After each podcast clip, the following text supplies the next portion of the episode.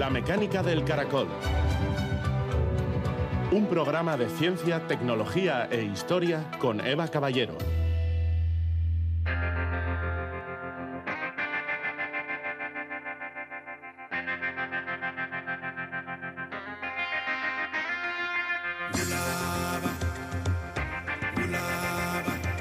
En el mundo de los parásitos, la supervivencia depende de la astucia y la capacidad de modificar el comportamiento de su hospedador. Estudiarlos revela la asombrosa diversidad de estrategias evolutivas. David Attenborough, naturalista.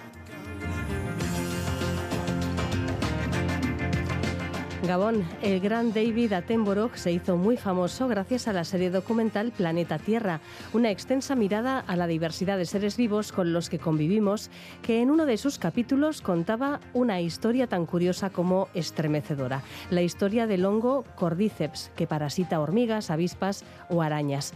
Las esporas de este hongo penetran en el organismo del insecto y al liberar una serie de enzimas consiguen hacerse con el control de su sistema nervioso. Una hormiga infectada abandona el nido, se queda inmóvil en un sitio propicio para que el hongo se desarrolle. Y este crece y termina su ciclo matando a su hospedador y dispersando nuevas esporas. Esta historia inspiró al creador de videojuegos Neil Druckmann un juego que recientemente hemos visto convertido en serie de televisión, The Last of Us, ambientado en un mundo apocalíptico en el que el cordyceps se adueña de las personas. Por el momento este hongo solo es el terror de insectos como las hormigas. El ser humano ya tiene bastante con su propia lista de parásitos. Unos seres realmente asombrosos de los que hablamos hoy con Concha Mesa y José Antonio Garrido, autores de un ensayo muy interesante sobre su diversidad y sus estrategias de supervivencia. Precisamente unos microorganismos que parasitan la gorgonia roja son los protagonistas de una investigación que comentaremos también hoy. La gorgonia roja es una especie de coral marino. Son pólipos, por tanto, pequeños animales que viven en colonias generando una estructura común y son muy sensibles a las alteraciones que provoca el cambio climático. El estudio que vamos a comentar ha identificado un parásito que los hace más vulnerables a las olas de calor. Comenzamos.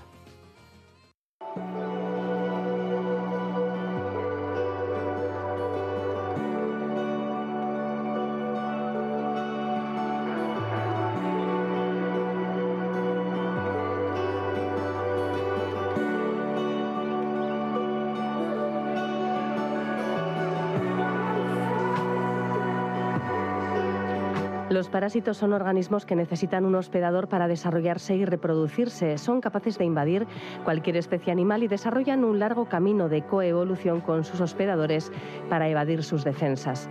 Algunos ocasionan enfermedades graves e incluso la muerte. Otros minimizan el daño que supone su presencia. En algunos casos pueden mantenerse durante años sin provocar síntomas para finalmente producir un daño irremediable.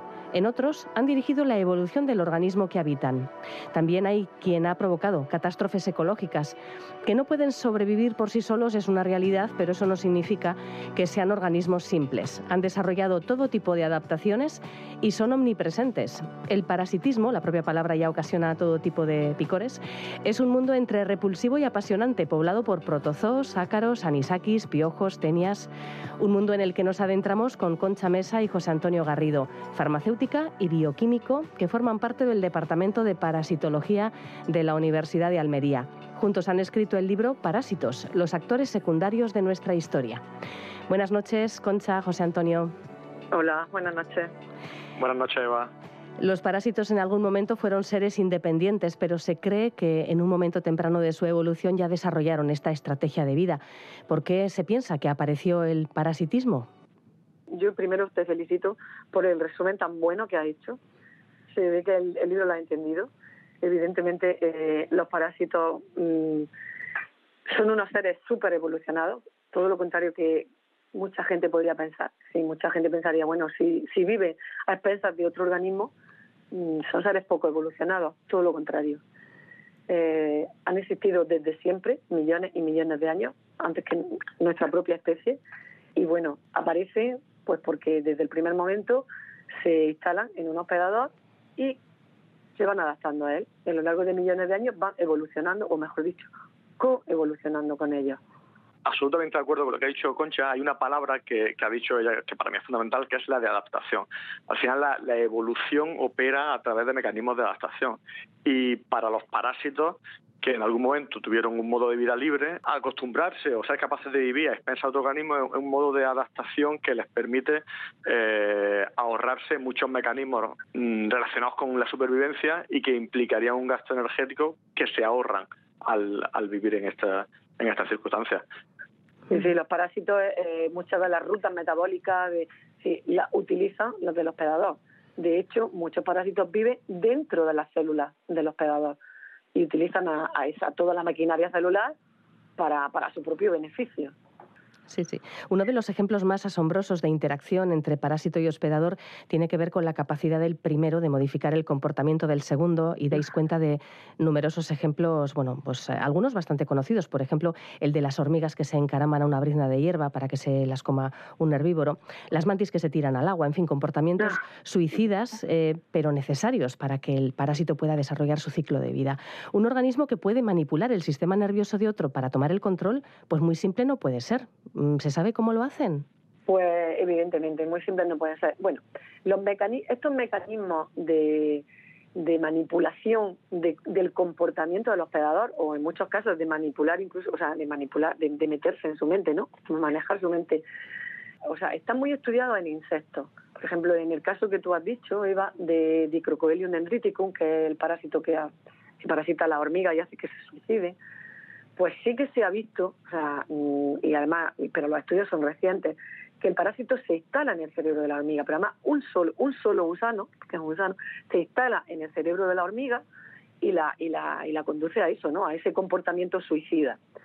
Pero hay otro, hay muchos otros casos, en el caso de la mantis religiosa o los grillos, ¿no? Que, que, son infectados con el, con los gusanos estos que se llama gusanos gordianos, gusanos de, de pelo de caballo, que también lo inducen a tirarse al agua, se ahogan y en ese momento el gusano sale y, en el agua es donde se va, va, a pasar a estado adulto, donde libera sus huevos, las larvas serán otra vez ingeridas. Es mm, en este caso, por ejemplo, mm, los estudios hasta ahora se pensaba que, que el parásito desencadenaba o producía una, una serie de proteínas que hacían que el, hospedador se sintiera atraído por las masas de agua. Entonces hablan de que, bueno, cuando la luna reflejaba en el agua, eh, esos grillos o esas mantis sentían como una atracción por esa por ese reflejo ¿no? del agua, de, de la luna en el agua, en fin.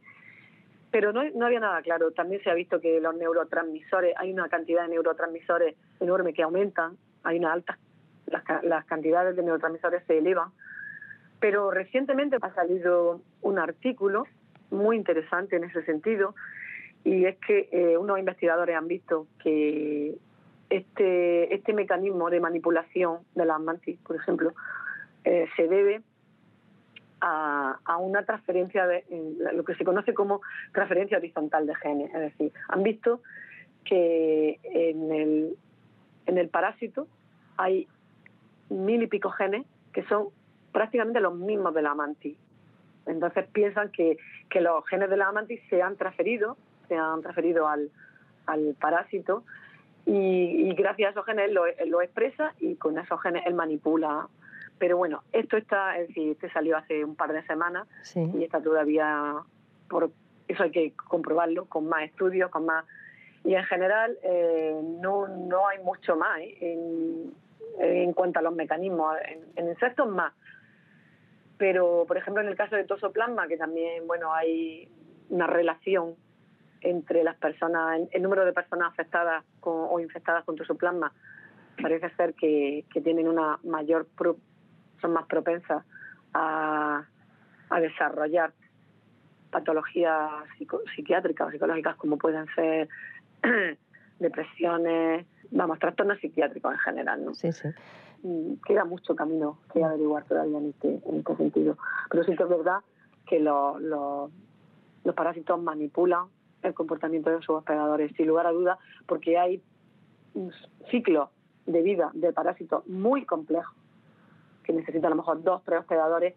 Los parásitos han existido desde hace millones de años, no han desaparecido, y para completar ese ciclo de vida ellos han tenido que desarrollar, entre otras, esa estrategia de manipular a su hospedador para completar su ciclo de vida.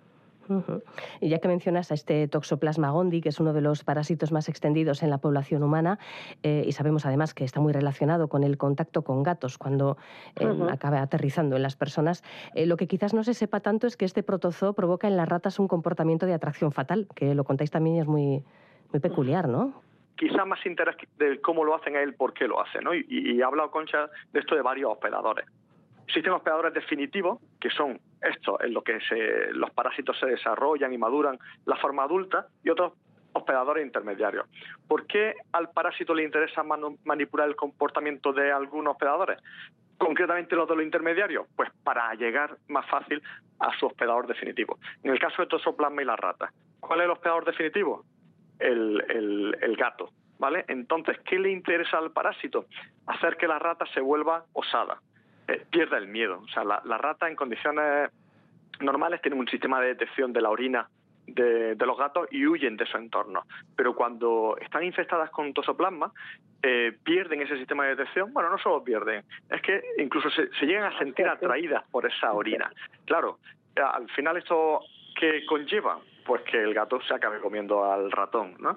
¿Y quién es el beneficiado de esto? En primer lugar, el gato, claro, pero de manera indirecta también el parásito, porque es capaz de llegar a su hospedador definitivo, cerrando su ciclo eh, vital. Luego también hay mm, otro comportamiento denominado manipulación del guardaespaldas, que, quizás también es poco conocido ¿no? en todo lo que es este universo del parásito que manipula el comportamiento del hospedador. ¿En qué consiste esto de, de conseguirse un guardaespaldas para la, para la progenie? Hay otro tipo de comportamiento de manejar el, el, comportamiento del hospedador, no solamente haciendo lo que se suicide, sino mm, haciendo que el hospedador proteja a la progenie del parásito y no a la suya. Entonces, los ponen a su disposición. Es decir, el, el hospedador deja de cuidar. Normalmente esto se ha visto en, en los estadios larvarios de determinados insectos, ¿no? O sea, el parásito se mete en un hospedador, que es un insecto que, en un estadio larvario, que lo normal es que protegiera a su progenie, y en lugar de eso lo deja todo, lo abandona y se dedica a, proteger frente a, posibles depredadores o a otro tipo de ataques al parásito. Bueno, todo esto nos ayuda a entender la complejidad que tienen los parásitos, la diversidad de estrategias que despliegan para sobrevivir y, bueno, pues eh, podemos situarnos, si os parece, ya en, nuestros compañeros de viaje. Eh, gracias a estudios moleculares se ha podido confirmar la presencia de parásitos en poblaciones humanas incluso prehistóricas. ¿Cuáles son eh, bueno, pues los más antiguos, los más frecuentes compañeros de la especie humana? Pues mira, precisamente hace, hace unos años, hace en 2016 concretamente, en una pieza de, ámbar que se encontró en Myanmar, eh, se vio que contenía un pequeño mosquito, ¿no? un poco al estilo de, Parque Jurásico. Eh, pero al final, en este caso, como en muchos otros, la realidad supera la ficción. Y es que en ese, en ese eh, mosquito, en el intestino, se encontraron eh, restos de una especie de parásito que podemos relacionar, podemos emparentar con los actuales, actuales plasmodios, que son los que eh, dan lugar a la malaria. Estamos hablando de una pieza de ámbar de unos 100 millones de años. Muchas veces decimos que los parásitos muchos parásitos están con nosotros desde el principio de nuestra historia, pero si nos fijamos en parásitos como este, están con nosotros mucho antes, desde que empezara nuestra historia. En la prehistoria se han encontrado muchos restos arqueológicos, piezas de ámbar en, Myanmar, eh, en cuevas prehistóricas sudamericanas, ahora no recuerdo bien, creo que fue en Chile, sí, mm, se han encontrado restos de, parásitos, de huevos, sobre todo del minto, se han encontrado también, es decir, que los parásitos por eso, o sea, están desde siempre, mucho antes que nuestra propia especie ya estaban los parásitos ya que menciona José Antonio la malaria. En salud humana son especialmente perjudiciales las enfermedades que provocan parásitos que utilizan vectores para infectarnos, como es el caso del mosquito, especialmente el mosquito, de hecho. También tenemos pulgas, garrapatas, piojos, en fin, animales que se alimentan de sangre. El ciclo de, los parásitos que utilizan estos vectores y provocan malaria, leishmaniasis, la enfermedad del sueño, ¿es similar? O sea, ¿su procedimiento de vida es, parecido? Mm, bueno, sí es muy parecido en el sentido de que son transmitidos por vectores. Entonces, en, todos los casos que tú has nombrado y que recogemos en nuestro libro, el hospedador intermediario es el mosquito, bueno, salvo en la malaria, que porque en parasitología hospedador intermediario se considera el hospedador donde, eh, donde el parásito pasa algunas etapas de su vida, pero realmente el definitivo es donde adquiere la madurez sexual, ¿no? Pues en el caso de la malaria, esa madurez sexual la adquiere en el mosquito, ¿no? Bueno, son conceptos que tampoco queremos liar porque a lo mejor son un poco complicados para, para la gente de a pie, ¿no? Pero en general, los mosquitos, las moscas, ese, las chinches que transmiten la enfermedad de Chagas, eh, son los hospedadores intermediarios y ellos transmiten a, al hospedador definitivo, que puede ser el hombre, y en otros vamos, en algunos casos incluso también animales, ¿no? No solamente al hombre. Entonces, en ese sentido, el ciclo de vida es parecido. Un hospedador intermediario, que es un vector, y un hospedador definitivo, que es un animal vertebrado, ¿no? Sí, sí. Luego ya eh, las diferencias vienen eh, en los órganos diana que invaden cada uno de los parásitos, ¿no? Uno invade el corazón o el colon, en el caso de la malaria van a, parasitar primero el hígado y después pasan a la sangre, a los glóbulos rojos, es decir, que luego ya los órganos diana son diferentes. Y luego los vectores eh, son muy específicos normalmente de estos de los parásitos o al revés, ¿no? Por ejemplo, por centrarnos en la malaria, ya que la, hemos nombrado, sabemos que la transmiten unos mosquitos, eh, pero es que existen, en la actualidad se conocen más de 3.500 especies de mosquitos. Pues bien, de ellas solo unas 400 son eh, del género Anopheles, que es el que, el que transmite la malaria. Pero es que de esos 400 solo entre 50 y 60 transmiten la malaria en humanos. Es decir, al final de, la, de las más de 3.500 especies de mosquitos, solo eso, 50 60 transmiten la malaria. Son muy específicos eh, las uniones, las relaciones entre el mosquito y, en este caso, y el parásito. Para luchar contra estas enfermedades, la malaria, al fin y al cabo, es una enfermedad muy prevalente en, amplias zonas del mundo y que provoca todavía pues, pues mucha mortalidad. Entonces, em, bueno, pues se, se, buscan estrategias, ¿verdad?, para acabar con los vectores es complicado acabar con. Habláis en el libro, por ejemplo, del DDT, de, bueno, de cómo eh, ha sido un, arma utilizada durante décadas, eh, muy, muy, muy controvertida ahora, evidentemente, ya desde hace un tiempo. Eh, claro, acabar con los vectores podría plantearse como la mejor estrategia, pero ¿cómo acabas con tanto mosquito y con todos estos bichos? Sí, además es uno de los grandes problemas, concretamente en la lucha contra la malaria, es la resistencia a los insecticidas que han desarrollado las especies que actúan como transmisoras de la malaria. Y además, no solo eso, hay también, mm, eh, es verdad lo que ha dicho José Antonio, es decir, hay una especificidad de hospedador, ¿no? Es decir, no todos los mosquitos o no todos los anófeles valen para transmitir malaria. Pero recientemente se está viendo que hay, bueno, hasta ahora los mosquitos que transmitían la malaria tenían unos hábitos ecológicos, ¿no? estaban en unos, en unos, unos, en unos sitios concretos con unos con unos comportamientos determinados, ¿no? Eh, más zonas rurales, salían por la noche. Bueno, pues ahora parece que hay, un, hay una nueva especie de mosquito que está preocupando también a la comunidad científica y es que eh, es un mosquito ya más urbano, con otros hábitos, no nocturnos, sino hábitos más diurnos. Entonces, es difícil, es difícil terminar con. Eh, además, es que es difícil terminar con, todos los mosquitos que actúan como transmisores, claro. Sí, sí, no solo evolucionan, evolucionan los parásitos, sino también los. Efectivamente, esto es una carrera. El parásito se adapta a su hospedador y, evoluciona con él. Es lo que se conoce como coevolución, ¿no? Coevolucionan juntos. Y es como una carrera, como una carrera armamentística. Cada paso que da uno evolutivo, el otro responde con otro paso y así, ¿sabes? Entonces, mm, lo que se avanza, el, luego el otro hace otra cosa y otra. Y siempre ahí estamos, que, no, muy difícil. Sí, sí.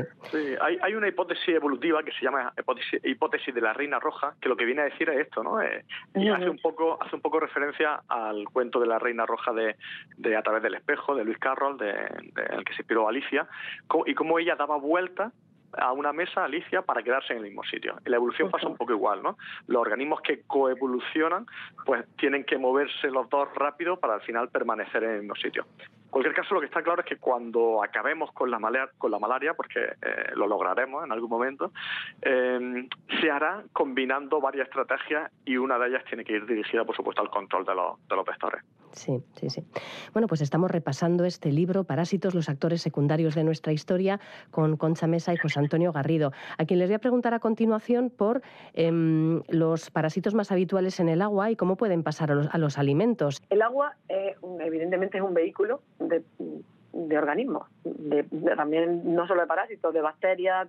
Los parásitos que hay en el agua, principalmente eh, protozoos, Cryptosporidium, Giardia, seguramente eh, os suenen, y, ese, esos parásitos pueden, pueden pasar alimentos básicamente a verdura o que tú riegues con esa agua. Esos parásitos mm, pueden pasar a, pescado.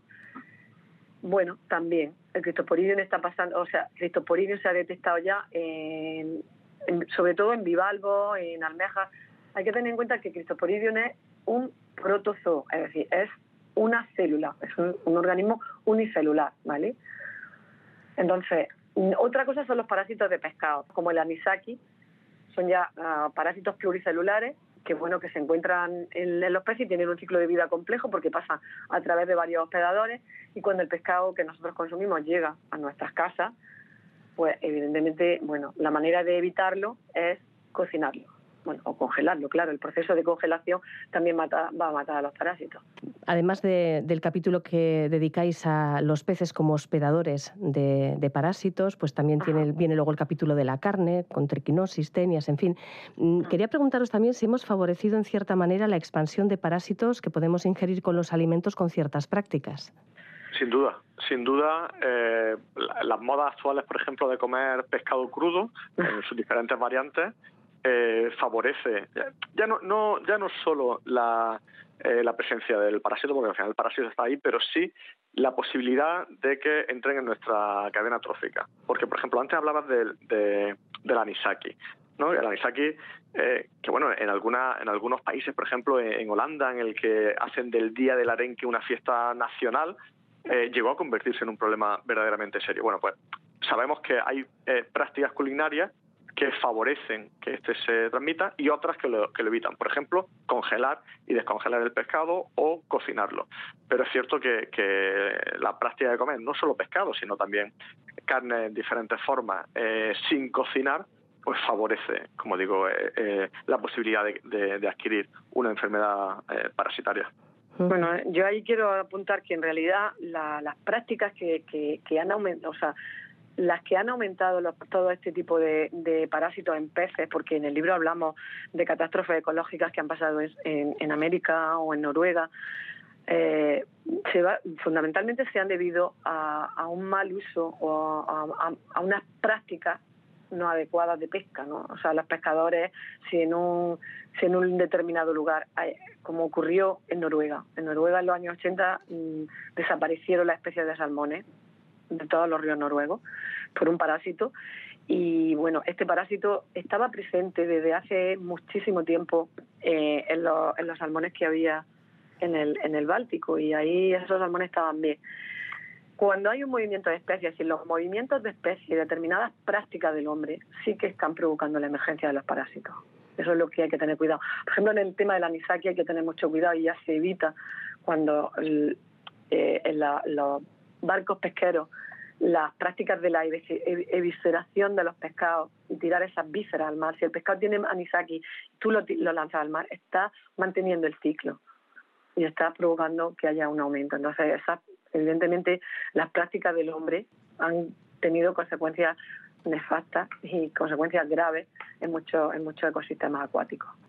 Una de las conclusiones que sacamos de la lectura de este libro es que es eh, bastante difícil no estar expuesto a parásitos, ¿no? Están en el agua, están en el suelo. Hablando del suelo, por ejemplo, em, decís que las el mintiasis, el mintiasis, sí lo he dicho bien. La geoelmintiasis, ¿no? Las sí, las que se transmiten por el suelo afectan a una de cada cuatro personas en el mundo. Estas son las famosas lombrices. Sí, las de toda la el vida. Ascari, claro, ascari, el ascari, el trichuri, trichuria, todo eso, mm, sí, son, además las geomentiasis sobre todo son un problema en la población infantil en, los, países en vías de desarrollo. Entonces hay muchísimos muchísimos niños que, tienen las famosas lombrices. Vamos, en España a, principios del siglo XX y a, principios, del siglo XX había era algo común, ¿no? son, son parásitos que se transmiten por vía fecal oral. Entonces, las medidas, las condiciones higiénico-sanitarias son importantísimas para, para evitar esos, parásitos, sí. Sí, sí. Bueno, uno de los parásitos, sí, perdona, José Antonio. No, no, perdón, no, iba a decir solo que en el libro contamos que una historia eh, muy curiosa de, cómo la construcción de uno de los túneles, eh, el túnel de, Sengotardo en, los Alpes suizos, que es una de las, de las mayores obras de ingeniería civil del siglo XIX, eh, corrió peligro su finalización por culpa de un parásito, eh, precisamente un parásito de este tipo, ¿no? un, gusano, un nematodo intestinal, eh, que se llama uncinaria y que, bueno, que afectó a muchos de los trabajadores que, participaron de la construcción de este túnel. Y que curiosamente no se transmite por, por vía oral, sino las larvas penetran la piel y se instalan en tu cuerpo. Sí, bueno, hay historias para no dormir ¿eh? en, vuestro libro, unas, bueno, eso, cuantas. Mira, Eva, eso es lo, que no queremos, alarmar a la gente con este libro, lo que queremos es que la gente conozca a estos organismos tan maravillosos, sí, sí. tan evolucionados, aunque crea la gente lo contrario. Y bueno, que los conozcan porque menos del 4% de todos los parásitos que hay en la naturaleza afectan al ser humano provocándole enfermedades más o menos serias, ¿no? Entonces, bueno, es conocerlo y saber a los riesgos que nos exponemos con determinadas prácticas o, cuando visitamos determinadas zonas endémicas de ciertas parasitosis, nada más. Sí, sí. El cuidado de las mascotas también es algo que tratáis y es muy interesante, ¿verdad? Eh, está muy bien tener eh, un animal de compañía que, al que queremos mucho, abrazamos, achuchamos, nos chupa, en fin. Pero, mm, bueno, hay que tener cuidado. Conociendo los riesgos, tampoco, además, lo importante es que mm, en nuestro entorno, al menos, las mascotas las tenemos bastante vigiladas con los, con los veterinarios, ¿no? Mm, bien es verdad que en nuestro libro hablamos de algunos parásitos emergentes que, bueno, que están causando algunos problemas entre la población humana, ¿no?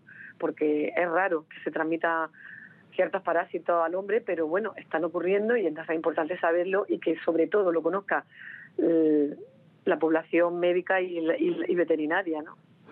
Sí, sí. Y una última cuestión, en fin, eh, sabemos que ahora, sobre todo después de haberos escuchado, que piojos, ácaros, garrapatas, pulgas, en fin, eh, todo bicho viviente de este tipo, parásito, nos acompaña desde la prehistoria, existen en el mundo desde hace millones de años en algún caso, provocando en el caso de los mencionados, por ejemplo, picores, molestias, a veces también enfermedades más serias al actuar como vectores de, infecciones. Y aquí es cuando nos preguntamos em, si, si si sirven para algo más que para causar un perjuicio, ¿no? Si desaparecieran de un día para otro los parásitos, los que nos afectan por lo menos, em, ¿habría alguna consecuencia? Y, esto es la típica pregunta para introducir la conclusión final, ¿no? ¿Qué importancia tienen en los ecosistemas los parásitos? Si existen, ¿es por algo? Sí, sí, habría consecuencias drásticas. Es verdad que hay algunas enfermedades parasitarias que suponen un, gran reto de salud humana y animal eh, de cara al futuro. Hemos hablado, por ejemplo, de malaria, pero también es verdad que no podemos perder de vista que los parásitos pueden llegar a ser unos grandes aliados eh, en la salud global del, planeta. Eh, los parásitos eh, juegan un papel fundamental en los ecosistemas, mantienen a raya ciertas poblaciones, participan en las cadenas tróficas, como hemos dicho, modificando el comportamiento de algunas especies que parasitan para convertirlas en presas más fáciles de atrapar por sus depredadores, bueno, en este sentido, en el sentido de, tenerlos como aliados, también se ha visto que los parásitos pueden actuar como indicadores de salud ambiental, por ejemplo, en la determinación de acumulación de ciertos contaminantes y, su efecto sobre hospedadores y, el entorno. Así que hay varias líneas en las que sin duda tenemos que contar con los parásitos como aliados de cara al futuro. Concha, si quieres. Y de hecho, bueno, mm, yo totalmente de acuerdo con todo lo que ha dicho José Antonio y añadir que, bueno, eh, hay biólogos conservacionistas que ya están alertando. Además, dicho nosotros nuestro libro lo terminamos con una frase de uno de estos, de, estos biólogos conservacionistas que están alertando de que mm, la amenaza que suponen determinadas especies, con esa especie, con la desaparición de determinadas especies, con esas especies van a desaparecer parásitos. Y eso no es bueno. Es decir, los parásitos son necesarios, insisto, solo el 4% de los parásitos aproximadamente afectan al ser humano de, manera provocando enfermedades o no. El resto mm, están conviviendo con muchos animales y, con, muchas especies contribuyendo a mantener ciertos ecosistemas, o sea que, son importantísimos. Bueno, pues daría para otro libro. Sí, sí, bueno, pues, pues igualmente interesante seguramente podría salir. Desde luego este lo es. Es eh, un, mundo que en algún momento, pues, pues no diré que la lectura no puede provocar algún que otro picor, porque la palabra piojo es lo que tiene, pero bueno, se habla de, seres realmente fascinantes. Es eh, el libro Parásitos, los actores secundarios de nuestra historia, de Concha Mesa y José Antonio Garrido, parasitólogos de la Universidad de Almería. Cuando decís que sois parasitólogos, ¿qué cara se le queda a la gente? Tendréis reacciones muy curiosas también, ¿no? Digo yo. Sí, bueno, a mí alguna vez me han dicho así, ah, de la que, la que estudia fenómenos extraños, digo, no, no. Mira. De parásitos, parásitos, y entonces dice, ah, parásitos, los políticos. Ah. No. Siempre parece que estamos a un paso de trabajar con Iker Jiménez, pero... bueno, bueno, bueno. Bueno, realmente algunas de las cuestiones que planteáis son bastante, bastante singulares, que podrían parecer hasta de otro mundo. Bueno, pues un libro interesantísimo, desde luego, Concha. José Antonio, muchísimas Muchas gracias. Muchas gracias, a ti, Eva. Un saludo.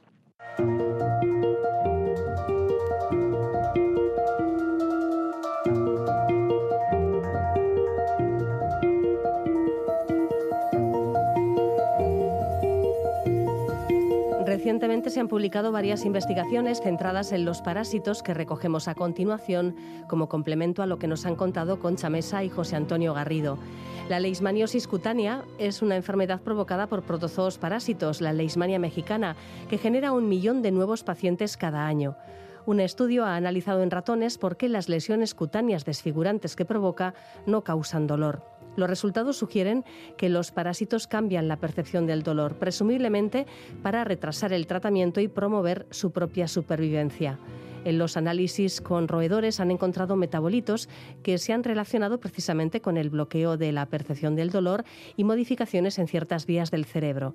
Todavía no se sabe a ciencia cierta cómo se produce todo este proceso, pero se sigue investigando porque cualquier molécula que produzca el parásito con este fin podría ser un analgésico en potencia. Las marismas son el hogar de pequeños crustáceos llamados anfípodos que llaman poco la atención. Su color marrón grisáceo les ayuda a mezclarse con su entorno y pasan la mayor parte del tiempo escondidos bajo la vegetación. Pero cuando los anfípodos se infectan con un gusano parásito llamado trematodo, se vuelven de color naranja brillante y pierden su tendencia a escapar en busca de refugio cuando están expuestos. Este comportamiento, podríamos decir zombie, los convierte en presa fácil para sus depredadores. Biólogos de la Universidad de Brown han estado estudiando anfípodos durante aproximadamente una década y han hecho unos descubrimientos eh, ciertamente curiosos sobre la relación que mantienen con los gusanos parásitos. Concretamente han identificado genes cuya función eh, coincide con los tres grandes cambios que se dan en los rasgos del portador. Así han descubierto que la infección por trematodos eh, produce la, la activación en sus hospedadores de genes asociados con la pigmentación, con la detección de estímulos externos y apaga genes implicados en las respuestas inmunes. Así los anfípodos infectados se convierten en blancos fáciles para los depredadores, lo que permite que los parásitos se propaguen a un nuevo hospedador más grande, más robusto y continúen así reproduciéndose y propagando su especie. Las herramientas genómicas que han utilizado estos investigadores brindan nuevas oportunidades para descubrir cómo los parásitos pueden alterar las diversas vías moleculares que determinan los cambios en los organismos que infectan. Y también existen plantas que parasitan a otras, las plantas de la familia Balanoforacea, que inducen al sistema vascular de su hospedadora a crecer hasta convertirse en un tubérculo, formando un órgano subterráneo con tejido mixto del hospedador y del parásito. Este tubérculo es, por así decirlo, la interfaz que Balanofora eh, utiliza para robar nutrientes de su planta hospedadora. Un estudio ha revelado que estas plantas parásitas subtropicales han perdido el 28% de sus genes mientras evolucionaban a una vida de parásito extremo. Muchos de estos genes están relacionados con la fotosíntesis, algo que ya evidentemente no necesitan al obtener el alimento de otra forma. El estudio también ha revelado una pérdida de genes implicados en procesos biológicos como el desarrollo de raíces, la absorción de nitrógeno y la regulación de la floración. Los parásitos han eliminado o compactado una gran fracción de las familias de genes que normalmente encontramos en las plantas verdes. Esto apoya la idea de que los parásitos retienen solo aquellos genes o copias de genes que les resultan esenciales.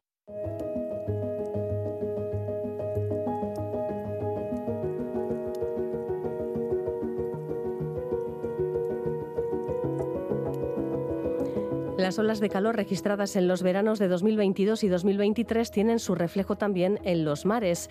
Estas olas de calor marinas están provocando mortalidad masiva de seres vivos y están diezmando poblaciones de especies como la gorgonia roja, que se desarrolla en fondos rocosos en aguas templadas del Mediterráneo y del Cantábrico, por ejemplo, también.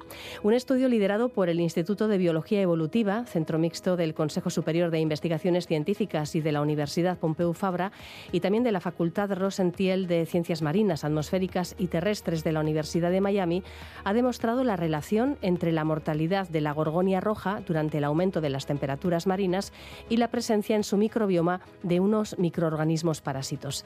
El estudio del microbioma de estos corales puede ser clave también para favorecer su conservación, un tema que desarrollamos con Javier del Campo, investigador principal en el Instituto de Biología Evolutiva y responsable de este estudio. Buenas noches, Javier. Hola, buenas noches. ¿Cómo podríamos calificar la situación de vulnerabilidad que sufre la gorgonia roja en el Mediterráneo concretamente, que ha sido el escenario de vuestro trabajo? Crítica, al igual que es crítica la situación de la mayor parte de los corales que encontramos en el Mediterráneo y en la mayor parte del planeta. Para mm, realizar este estudio hay que decir que habéis desarrollado una eh, metodología de análisis del microbioma que recordamos que es pues toda, la, bueno, pues las diferentes especies de microorganismos que habitan en esta especie, en esta gorgonia roja, en este tipo de coral. Em, ¿Qué metodología es esta y supone un salto cualitativo en lo que respecta a este tipo de análisis? Bueno, básicamente lo que hacemos es incrementar el, rango de conocimiento del microbioma, porque habitualmente cuando hablamos de microbioma eh, no hablamos de todos los microbios, hablamos de bacterias. Normalmente es lo que se analiza. Mm, pero hay otros microorganismos, microorganismos que no son que no son bacterias, que son eucariotas como nosotros, pero son unicelulares y microscópicos.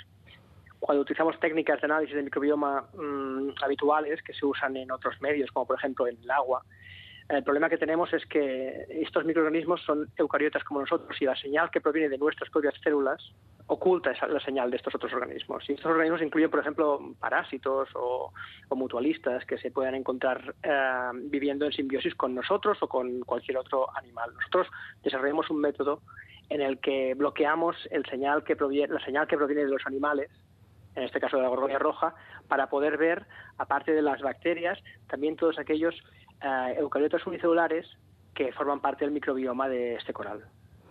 ¿Y Entonces, esto lo que hace es ampliar el rango de conocimiento que tenemos del microbioma y sirve para corales, pero también se puede utilizar en otros organismos, como por ejemplo humanos, o peces o cualquiera. Claro.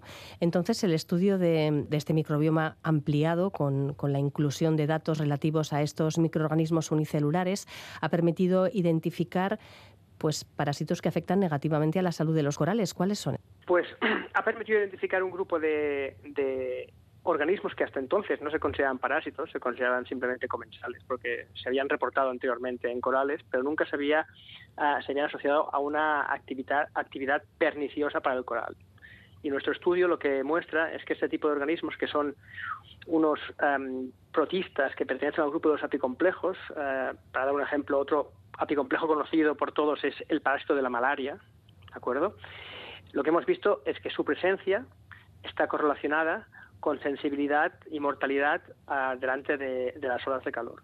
También hay que decir que en el mismo estudio encontramos otro uh, eucariota unicelular presente en el microbioma del coral en el que se refleja una correlación contraria, es decir, su presencia está asociada a resistencia a las olas de calor.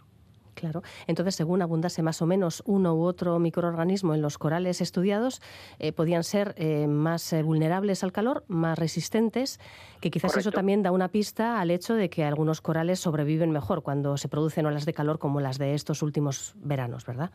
Más allá de esto, incluso, es decir, aquí lo que podemos ver es que individuos de la misma especie resisten mejor que otros a estas olas de calor. Y lo que creemos es que esta resistencia o esta sensibilidad está asociada a los microorganismos que encontramos en su microbioma. Y en este caso, estos dos simbiontes, uno de ellos parásito y el otro aparentemente mutualista, puesto que eh, favorece eh, la supervivencia del, organismo huésped. Sí, sí. Y bueno, este conocimiento, ¿cómo puede ayudar a, mejorar la comprensión de, la situación de los corales y sobre todo favorecer su conservación? Lo, que hemos descubierto mm, tiene una potencial implementación como como, como herramienta de monitoreo. Nosotros el análisis que hicimos eh, era de corales aparentemente sanos antes del, antes del estrés térmico, con lo cual eh, la presencia de uno u otro organismo en estos corales antes de que se dé un fenómeno de estrés térmico o una ola de calor nos indicará ya qué individuos de una población van a, van a perecer o van a resistir delante de esta ola de calor. ¿De acuerdo? Entonces, esto es una, una herramienta que puede ser útil para, para aquellos equipos que se dedican al monitoreo de áreas protegidas o áreas no protegidas que a lo mejor necesitan protección. Sí, sí. en, en, en, el campo también hay, hay quien está investigando el, uso de la manipulación del microbioma ah, para mejorar la resistencia de los corales al estrés térmico, a las olas de calor. Lo que pasa es que esto eh, es un, un área de, de, investigación un poco polémica, porque eh, mientras lo puedas hacer en el laboratorio, o sea, lo puedes hacer en el laboratorio, pero trasladarlo al medio ambiente es mucho más difícil, porque hay que ir individuo, individuo a individuo, manipulando su microbioma, y nosotros, esto se podría hacer en el laboratorio, podríamos intentar infectar corales con aquel microorganismo que hemos identificado que les eh, permitiría ser más resistentes, pero esto después a la hora de implementarlo en el campo es una cosa que es muy difícil. Eh, y en último término, a los corales eh, y a la mayor parte de organismos bentónicos marinos o organismos afectados por la crisis climática, la manera más sencilla de salvarlos es reducir las emisiones. Va más allá de lo que nuestros científicos podemos hacer para salvar estas comunidades. Habéis hecho los análisis en diferentes puntos del Mediterráneo. Eh, ¿En qué lugares concretamente y cómo habéis visto muchas diferencias dependiendo de la zona mm, analizada en, en la situación de las colonias de Gorgonia Roja? Sí, hemos, hemos mm, estudiado corales que están en la costa catalana, en las Islas Medas, en, en, en, Córcega, en Italia, en Croacia, y es cierto que hay diferencias en la resistencia o la sensibilidad al estrés térmico. Ah, en algunos casos está asociada, está, está asociada a la localización, Ah, pero en la mayor parte las diferencias son a nivel individual y están relacionadas con la presencia de estos microorganismos que comentamos anteriormente. Pero no todas las poblaciones de corales responden de la misma manera al estrés térmico y suponemos que aquí hay también un factor que depende del huésped, porque nosotros nos hemos centrado en el aspecto del microbioma, pero el huésped, la gorgonia roja misma, no todas las gorgonias rojas ah, se comportan de la misma manera o responden de la misma manera. Hay una diversidad genética que también te va a dar lugar a una variedad de respuestas funcionales delante de, una ola de calor. También aparte del Mediterráneo, exploramos una comunidad, hay una población de gorgonia roja presente en Portugal y en este caso lo que descubrimos es que su microbioma era completamente diferente, eh, pero nuestros compañeros que estaban estudiando el genoma de estas, de estas gorgonias de Portugal también descubrieron que el genoma era muy diferente del de la gorgonia roja presente en el Mediterráneo con lo cual pasaron a describir una especie nueva. Ah, bueno. Esto es una, anécdota, pero también está presente y explicado en el artículo que publicamos, porque encontramos que el microbioma era muy diferente y nos, nos satisfizo el, observar que el, que el genoma también lo era. ¿Hay alguna característica particular de los corales que, que les hagan especialmente vulnerables al aumento de las temperaturas del agua con respecto a otros seres marinos, quiero decir? En primer lugar, son, bentónicos y no son móviles, con lo cual no pueden escapar de, de, una, de una ola de calor. Eso les hace particularmente vulnerables. y en segundo lugar, eh, la mayor parte de los corales que, que, nos, que nos preocupan, porque sobre todo cuando estudiamos los corales, la comunidad que estudia los corales sobre todo estudia la parte, los corales que están más cercanos a la costa están más cercanos a la superficie. Allí es donde hay mayores incrementos de temperatura. Entonces hay otras poblaciones coralinas que viven en profundidad que se ven menos afectadas por la crisis climática y por el aumento de temperaturas y algunas de estas poblaciones contienen especies que también viven en las partes más someras del océano y pueden suponer en, medio plazo la esperanza para conservar ciertas especies que puede ser que desaparezcan de las partes más someras del océano, y, pero resisten las partes más profundas. Esto pasa en el Mediterráneo, en otros, en otros sistemas como, como corales, eh, como arrecifes tropicales en, el Caribe o, en el Pacífico, eh, estos sistemas son, son someros y si desaparecen, desaparecerán de la faz de la Tierra. No, no, hay, no hay pools de, de especies a más profundidad que puedan, puedan salvar estos sistemas. ¿Y qué valor ecológico tienen los corales? Eh, pensando que si en, algunos lugares desaparecen, ¿qué repercusiones tendrían entonces para la vida marina de, ese entorno? Pues los corales son arquitectos del ecosistema y, proporcionan eh, cobijo a, un innumerable número de especies. Y, bueno, innumerable, es innumerable, pero es, muy alto. Y, representan lo que se conoce como hotspots o puntos calientes de biodiversidad en el planeta. Eh, en muchos casos eh, un alto porcentaje de la diversidad de, un mar está concentrado en los arrecifes de corales o otro tipo de ambientes coralinos como el coralígeno del Mediterráneo. La desaparición de, estos ambientes eh, formados por corales implicaría potencialmente la desaparición de todas estas especies que se cobijan en ellos o especies que no se cobijan durante toda su vida en estos ecosistemas, pero que, por ejemplo, sus fases juveniles se desarrollan allí. Esto pasa, por ejemplo, en muchos, em, muchos eh, peces que son de interés comercial. Sus fases juveniles se desarrollan en, arrecifes de corales o en sistemas bénticos dominados por coral. La desaparición de estos sistemas implicaría también la desaparición de estos peces. Bueno, pues una de las consecuencias, además, más evidentes, ¿verdad? Yo creo que es una de los de las imágenes icónicas de, de los efectos del cambio climático, la desaparición de, de los corales. Pensamos también en esas imágenes de la gran barrera de coral que, que tiene zonas también muy afectadas por la acidificación del agua, ¿no? ese blanqueamiento del, coral que pierde su color característico y cómo bueno, pues se ha convertido en uno de los eh, iconos de, los malos resultados que, está dando el medio ambiente en los últimos años. Em, no sé si querías añadir algo más sobre, sobre esta cuestión. No, correctamente. tal vez es el síntoma más claro de, de la problemática que tenemos a nivel planetario y tan solo esperar que este síntoma, que tal vez es el primero, pero seguro que no sea el último, despierte conciencias y, entre todos seamos capaces de revertir estas dinámicas que los científicos estudiamos y que también estudiamos, intentamos resolver, pero que solos seguramente no podremos. Está en manos de todos, está en manos de, manos de los líderes de nuestra sociedad em, poner fin a esta dinámica que, lleva a la destrucción de ecosistemas a lo largo y ancho del planeta. Bueno, pues eh, analizando este, estos ecosistemas que ya se sitúan al borde del colapso, el grupo de investigación del Instituto de Biología Evolutiva que dirige Javier del Campo, a quien agradecemos este ratito. Un saludo. Un saludo, muchas gracias.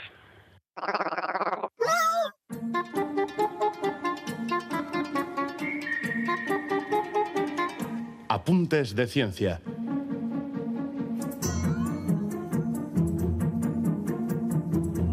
La lactancia materna, incluso cuando se combina con leche de fórmula, cambia la composición química o metaboloma del intestino de un bebé, de manera que influye positivamente en el desarrollo del cerebro, según sugiere una investigación realizada por un equipo de la Universidad de Colorado, en Estados Unidos.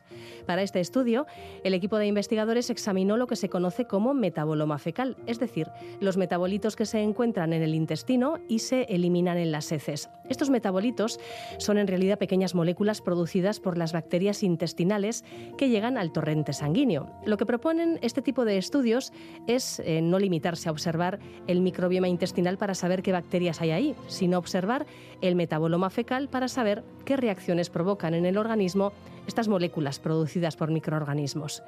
El equipo recogió muestras fecales de 112 bebés de 1 a 6 meses y analizó qué metabolitos estaban presentes. Así agruparon a los niños en función de si habían sido amamantados o alimentados con leche artificial. Y a los dos años, a todos los bebés les realizaron pruebas cognitivas, motoras y de lenguaje.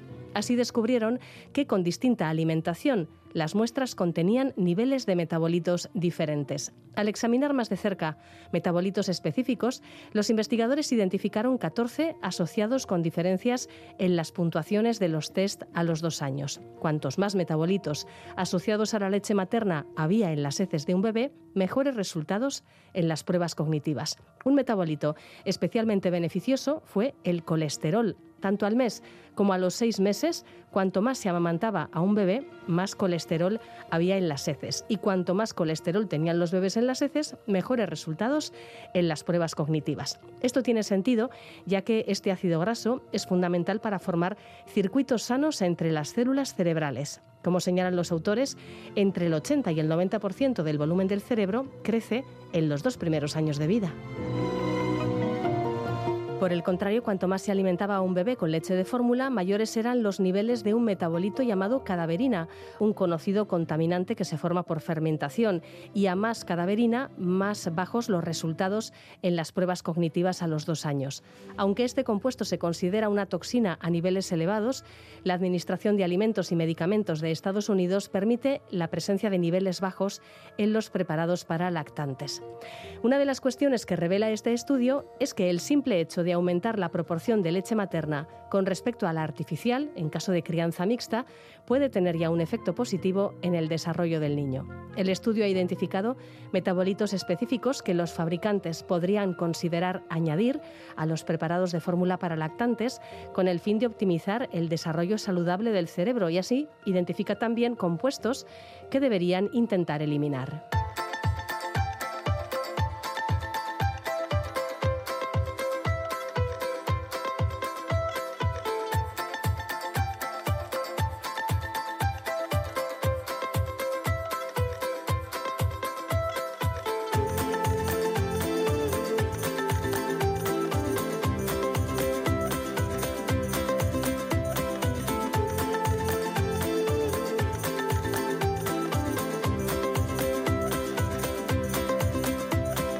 Left the city for a lost romance. Left the city with blood on my hands. Falling at the leaves from the sycamore. Running like a thief through an open door. The countryside looks pretty at night. Everything calm in the pale blue light. Wait to see the break of dawn. I've been awake now.